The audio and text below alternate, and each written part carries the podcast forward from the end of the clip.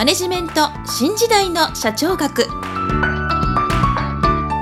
こんにちは。中小企業診断士の六角です。今回はマネジメント新時代の社長学の第34回をお届けいたします。今回のテーマは経営理念です。もし私の著書「図解でわかる経営の基本」一番最初に読む本をお持ちの方は78ページ第4章第1節経営理念で会社の目的や在り方を明確にするをご参照いただきたいと思います。それでは本題に入ります。経営理念は明確な定義はありませんけれども会社の最も基本的な目的や在り方を示すものです。会社によっては経営理念ではなく企業理念基本理念あるいはコーポレートアイデンティティ。これは省略して CI と言われることもありますがこういったもので表されています。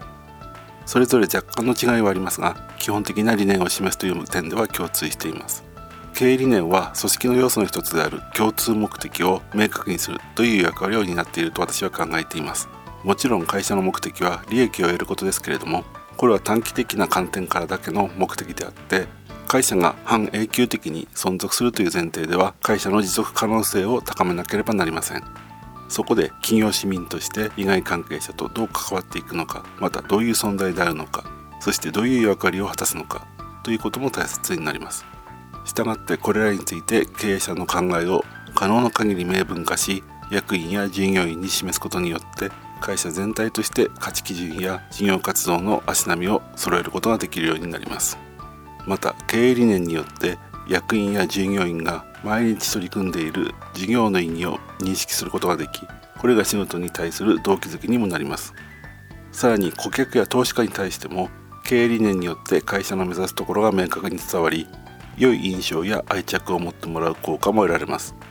ところで経営理念を補うものとしてミッションビジョンドメインといったものがあります。ミッションは社会との約束や顧客に対する使命。ビジョンは会社や事業の方向性。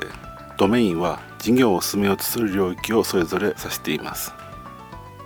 これらは経営理念の中に含めて示されることもありますが経営理念とは別に示される場合もあります。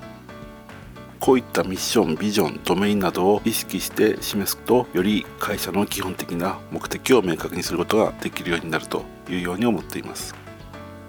ところで今回は経営理念についてお話ししましたけれどもなぜ経営理念が必要かという理由の中でこれまでお伝えしてきたいくつかの用語が登場しています。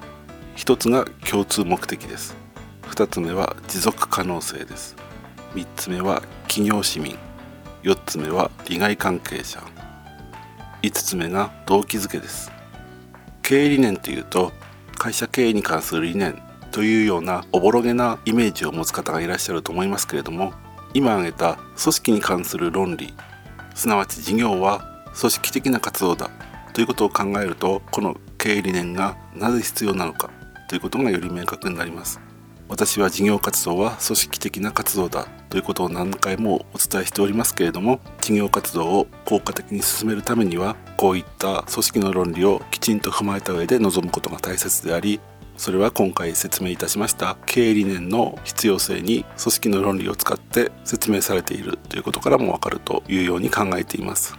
引き続きマネジメントを学んでいくにあたってはこの組織の論理を強く意識していっていただきたいというように思っています。それでは今回はここまでとしたいと思います。